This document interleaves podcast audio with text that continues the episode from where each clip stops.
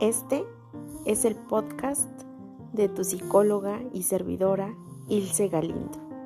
Comenzamos.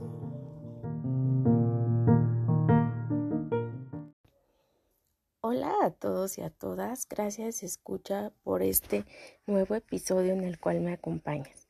Te mando un fuerte abrazo donde quiera que estés y el día de hoy vamos a revisar la meditación de delegar. Como sabes, es importante que iniciemos a practicar la respiración más consciente y más profunda, por lo cual te invito a inhalar profundo, a retener el aire y exhalar. Una vez más, inhalamos, retenemos el aire y exhalamos. Una vez más, inhalamos, retenemos el aire y exhalamos. Inhalamos nuevamente, retenemos el aire y exhalamos. Y como te decía, escucha, el día de hoy vamos a tratar, vamos a reflexionar sobre el delegar. ¿Vale? Así que te pido que te pongas, pongas, perdón, cómodo, te pongas cómoda para empezar a analizar esta situación. Y te voy a pedir, escucha, que si tú puedes cerrar los ojos y estás en un lugar cómodo, te imagines un pizarrón en blanco. Y sobre ese pizarrón, escucha, te voy a pedir que coloques las cosas, las actividades que te es más fácil delegar. Y del otro lado, también vas a colocar las situaciones, actividades, etcétera, que te es difícil delegar. ¿Vale? Para empezar a tener una idea. Entonces, tómate tu tiempo. Si quieres, puedes pausar esta meditación, pero es muy importante autoobservarte en este sentido, tanto las cosas positivas, ¿no? Lo que te es más fácil delegarle a otras personas y lo que no está eh, siendo sencillo para ti. ¿Vale? Ya que identificaste, escucha, nos vamos a centrar primero en la cuestión en las cuestiones o actividades que te es más difícil delegar, ¿vale? Y te voy a pedir que sobre este pizarrón que tú imaginaste y que ya tienes bien identificadas esas actividades y todo, las borres. Yo te voy a poner un ejemplo. Vamos a suponer que em, me llamo Ana yo siempre con mis ejemplos de Ana, pero ok, vamos a imaginar que otra vez soy Ana, soy una mujer de 38 años, tengo tres hijos, ¿no? Y soy contador público, ok. Y entonces me doy cuenta que en esta cuestión de delegar me es difícil dejar a mis hijos al cuidado de extraños, ¿vale? Y me refiero a extraños, por ejemplo, con niñeras, con personas de la estancia, es decir, aunque vienen siendo personas que son conocidos o bien conocidas, pues no son de tu familia, ¿vale? Ahorita yo les estoy pues dando mi definición para que ustedes consideren si también aplican eso. Entonces vamos a decir que Ana tiene esta situación. Le es difícil dejar a sus hijos con personas extrañas. Ahora vamos a decir que también le está siendo difícil delegar la cuestión de dormir a sus hijos. Es decir, ella tiene que dormirlos y si no los duerme ella, los niños no duermen, ¿no? Y vamos a decir que si ella sale a trabajar, los tiene que dormir incluso por videollamada, ¿no? Diciéndole, tal vez diciéndoles palabras, diciéndoles cuentos, acompañándolos, pero no lo pueden, no lo pueden hacer estos niños sin ella.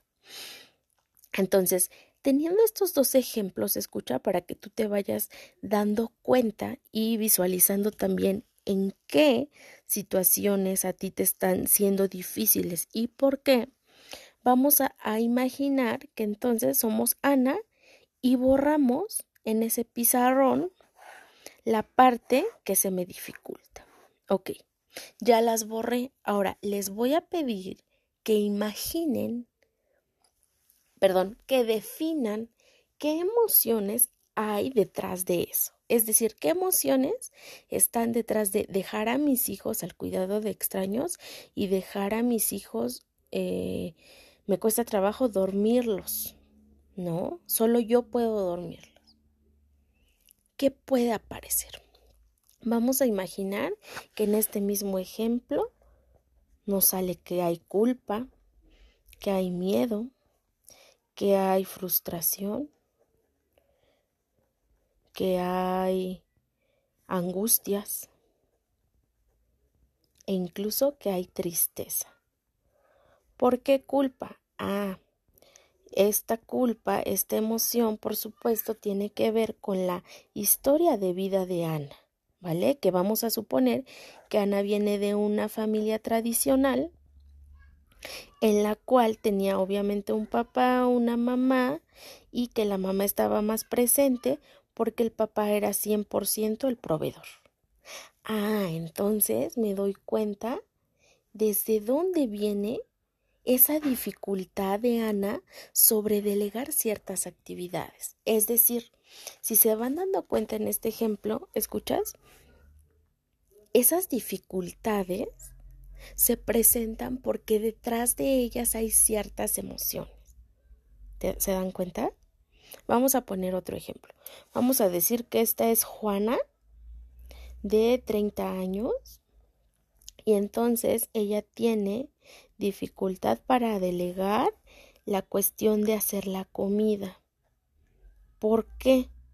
Ah, porque Juana viene también de una familia tradicional en la cual mamá era la que hacía los quehaceres de la casa y por supuesto la comida.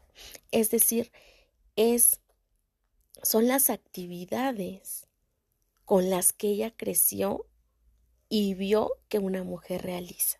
Entonces, por supuesto que si tanto Ana como Juana no se empiezan a preguntar, no se empiezan a analizar sobre ciertas acciones, por supuesto que van a seguir ahí estas cuestiones difíciles, ¿no?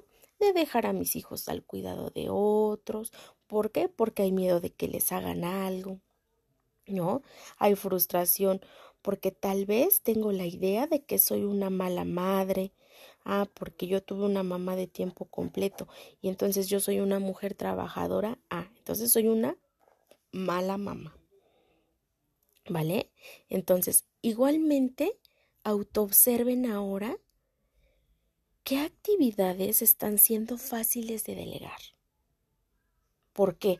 No quiere decir que sea por sencillo. No, tiene también que ver tanto con nuestra historia de vida como con las emociones. Vamos a poner otro ejemplo. Y decimos entonces que a Sandra tiene 40 años, ella es maestra de dos turnos y tiene dos hijos. ¿Vale? Y entonces a ella le es fácil delegar el dejar a sus hijos al cuidado de su mamá. ¿Vale? Ahora vamos a poner ese mismo ejemplo de Sandra. Decimos que también le es muy fácil, por ejemplo, que compre la comida, delegar, ¿no? Esa actividad. Entonces compra la comida y le es indiferente. Y también, por ejemplo, el dormir a sus hijos no tiene ningún conflicto, porque los puede dormir ella, los puede dormir el esposo, los puede dormir incluso eh, la mamá de ella, es decir, la abuelita de los niños, y no hay ningún problema. Entonces estamos viendo aquí que para Sandra está siendo muy sencillo. ¿Ok? Aquí escuchas. ¿Por qué creen ustedes que le sea tan fácil a ella delegar esas responsabilidades? ¿Mm? Ustedes váyanse, por supuesto, mm, respondiendo, ¿vale? Y si me pueden mandar mensajito, eh, en estos momentos le ponen pausa, me pueden mandar mensaje a mi WhatsApp personal o a la página oficial de Facebook, psicóloga Ilse Galindo, está perfecto, ¿no? Y decirme, ok, yo creo que a Sandra le está haciendo fácil delegar esas responsabilidades porque tal vez ella tiene una familia, digamos, más moderna, en la cual la mamá también salía a trabajar y entonces ella aprendió eso. ¿No? Es un ejemplo. Cada quien, por supuesto, va a tener su punto de vista y es válido. ¿Ok? Entonces, nuevamente, les voy a pedir que con las cosas, las actividades que les son fáciles de delegar, ustedes las borren de ese pizarrón que imaginaron. Y además de que las borren, vayan ustedes también identificando por qué en esas áreas, esta sería la pregunta, ¿por qué en esas áreas sí me permito tener apoyo o ayuda? ¿Por qué en esas áreas? ¿A qué me refiero? Poniendo nuevamente el ejemplo de Ana, vamos a decir que ella también, pues decíamos que es maestra, por supuesto es una mujer trabajadora y se permite tener ese apoyo, ¿no? Con sus hijos se permite este mm, que otros los duerman, tal vez la comida. Y le es muy fácil, les decía, ya sea porque ella lo vio sé algo o, vivió algo parecido y lo vio normal, ¿vale? Además de eso también puede ser en algunos casos que a veces para las personas es más fácil delegar las actividades porque no les gusta la responsabilidad. ¿A qué me refiero? Vamos a suponer que Sandra, ¿no? Otra vez es este ejemplo de el último. Sandra, de 40 años, es una maestra, ¿no? Tiene dos turnos. Pero vamos entonces a imaginar que a Sandra, o sea, le encanta el área profesional, pero la verdad es que no le agrada tanto desarrollar el, el área familiar, ¿vale? Y aquí dejamos fuera todas este tipo de opiniones, de creencias de si es bueno o malo. No, eso no, no tiene que ver. Lo que estamos analizando es desde dónde lo están haciendo, ¿vale? Entonces, ok, vamos a imaginar que a Sandra no le gusta tener responsabilidad de cuidar tantas horas a sus hijos.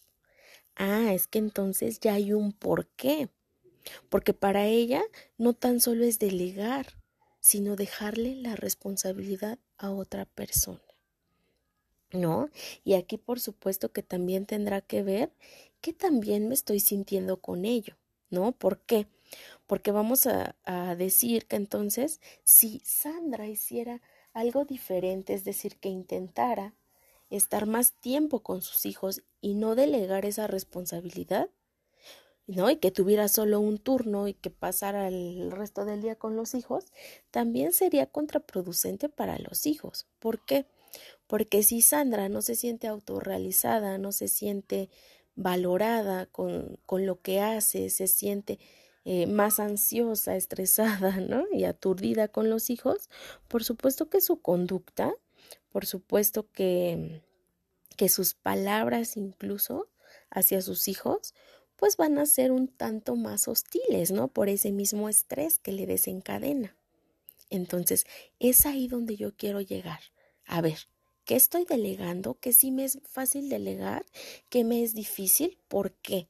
Porque ambas vienen siendo áreas de oportunidad, tanto para permitirme lo que me está haciendo complicado dejarle que haga al otro. ¿Por qué? Porque también trabajo mi tolerancia a la frustración y que definitivamente no voy a tener todo bajo control, ¿no? Entonces estamos trabajando muchísimo eso. Es decir, puede que se me haga difícil dejar la limpieza de mi hogar a una persona, aunque esta persona sea de alta confianza, ¿no? ¿Por qué? Pues porque las cosas me gustan tal cual yo las pongo, tal cual las acomodo, en el centímetro que yo digo, y está perfecto. Sin embargo, si esa actividad ya te está demorando mucho tiempo, ¿no? Es decir, la vida ya no te da para hacerla, pues por supuesto que también estarás tú en un en un acierto de buscar a alguien que te apoye, ¿no? Y aquí estarás trabajando, por supuesto, esto que te decía, la tolerancia a, ok, tal vez no, no voy a esperar que esta persona lo ponga al milímetro que yo quería, pero de mínimo le voy a decir, ¿sabes qué? Quiero eh, los pisos lavados con clarasol, con, no sé, algún detergente, lo quiero tres veces lavados con eso para que si yo derramo agua, esa misma agua salga limpia, ¿no? Porque sé que así soy, sé que me gusta, ¿no? La limpieza, la pulcritud. Entonces, la otra persona, por supuesto, también ya sabrá cómo hace sus actividades. Sin embargo, seguimos aquí trabajando la cuestión de la tolerancia porque tal vez en algún momento pues esa cuestión si la haga de la limpieza, pero tal vez le toque mover este, no sé, un mueble o algo y a nosotros no nos guste, ¿no? Chin, ya me di cuenta que lo metió, lo movió, perdón, un centímetro de más. Ok. Bueno, aquí entra mi tolerancia y entonces yo lo, lo regreso al lugar donde yo quiero que esté y le comento a la persona, ¿no? ¿Sabes qué? Era hasta aquí, la verdad es que soy muy minuciosa, muy minucioso y pues eh, sobre eso vamos a trabajar.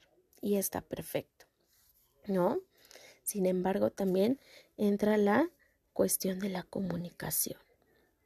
Ahora bien, cuando nosotros nos damos cuenta, escuchas, de que delegamos ciertas cosas porque no nos gustan, ¿no? También entra esta parte de la responsabilidad. Es decir, ¿qué tanto voy a seguirlo delegando y que me está impidiendo generar habilidades para, por supuesto, ir mejorando? Voy a poner el ejemplo de esta misma Sandra, que es maestra de dos turnos, y decimos que entonces le es fácil delegar la cuestión de la comida, ¿vale? Ok, está perfecto. Por supuesto que lo puede seguir delegando y pues no es como que, ay, se va a acabar el mundo. No. Pero si Sandra a largo plazo quiere aprender a hacer ciertos platillos, tal vez como lo hacía la mamá, como lo hacía la abuelita, como lo hacía la tía, por supuesto que eso requiere que tenga cierta práctica. Entonces, nuevamente volvemos a ver sobre qué sí me voy a responsabilizar, o sea, porque si quiero tal vez en fechas especiales hacer comida tal como la hacía mi abuelita, pues sé que le tengo que poner ganas. ¿No? Entonces, si no le pongo ganas desde ahorita, pues no me va a salir. Entonces, ¿qué tanto voy a trabajar en ello para que me salga? Eso es súper, súper importante. ¿Vale? Escucha. Entonces, si te das cuenta, escucha hasta aquí, te he dado ciertos ejemplos que te van a guiar en este proceso de, a ver, ¿Qué estoy delegando fácil? ¿Qué, ¿Qué se me dificulta igualmente delegar? Para ver hacia dónde voy. Para ver qué sí me estoy haciendo responsable de qué actividades y sobre cuáles me estoy recargando. ¿Por qué? Porque vienen a la consulta tanto mujeres como hombres que están hiper recargados de actividades porque les es súper difícil y a veces aunque tengan ambos, ¿no? Tanto la persona que viene a la consulta como la pareja, ambos tienen eh, trabajos estables, les cuesta trabajo delegar, por ejemplo, la limpieza porque les gusta de una forma o a veces también se da que no la delegan y tampoco lo hacen. Entonces viven en un caos, ¿no? También es una realidad. ¿Y eso qué conlleva? Pues más estrés, ¿no? Entonces es observar, autoobservarte, a ver, ¿dónde quiero hacerme más responsable de qué actividades y también qué actividades voy a disminuir porque ya es mucho. Tal vez estoy 24/7 con mis hijos y decido ahora ya nada más estar horas de calidad, tal vez 7 horas de calidad, tal vez 5 horas de calidad. ¿No? ¿Por qué? Perdón. Porque también voy a realizar ciertas actividades. Entonces, todo está precisamente en analizarnos, escucha. Por eso te pedí al inicio que imaginaras ese pizarrón blanco, porque cuando estamos en meditación nos es muy fácil como observar ese camino, ¿no? De lo que nos gusta hacer, lo que le ponemos mucho empeño a hacer y lo contrario, ¿no? Lo que nos, nos da un poco más de trabajo. ¿Para qué? Pues para ir mejorando sobre el camino que vamos trabajando. ¿Ok? Te agradezco muchísimo tu tiempo. Te voy a pedir que cuentes tres, una, dos y tres. Y por favor abras los ojos. Y ahora escucha tanto con la reflexión aunado con el ejercicio que tú hiciste de observar qué te es fácil y qué te es difícil delegar, pongas de mínimo tres acciones cortas, pequeñas, concisas, objetivas. Pongas esas tres acciones en práctica. Ok, tal vez me es muy fácil delegar, dejar a mis hijos todo el día y yo irme de fiesta. Ok, no quiere decir que esté mal, pero si yo quiero eh, tener apego a mis hijos, que ellos se sientan en confianza con mis hijos, ok, empiezo con algo corto, voy a estar una hora de calidad con ellos. ¿Vale? Es decir, pongo una acción muy corta. Ok, si siempre compro la comida, pero quiero que la comida me quede como la de la abuelita, también le voy a poner a la semana una hora de práctica. Pero esa hora va a ser bien significativa porque la voy a hacer tal y como me dijo la abuelita y le voy a poner mucho empeño. ¿No? Entonces te das cuenta cómo todo conlleva cierto enfoque. Te agradezco escucha tu tiempo, que hayas llegado hasta aquí. Te mando un fuerte, fuerte abrazo. Nos escuchamos la próxima. Recuerda que me encuentras en redes sociales, en mi página oficial de Facebook, psicóloga Ilse Galindo, y a mi WhatsApp personal 55 45 50 44 79. 55 45 50 44 79. Muchas gracias por tu tiempo escuchar y nos escuchamos la próxima.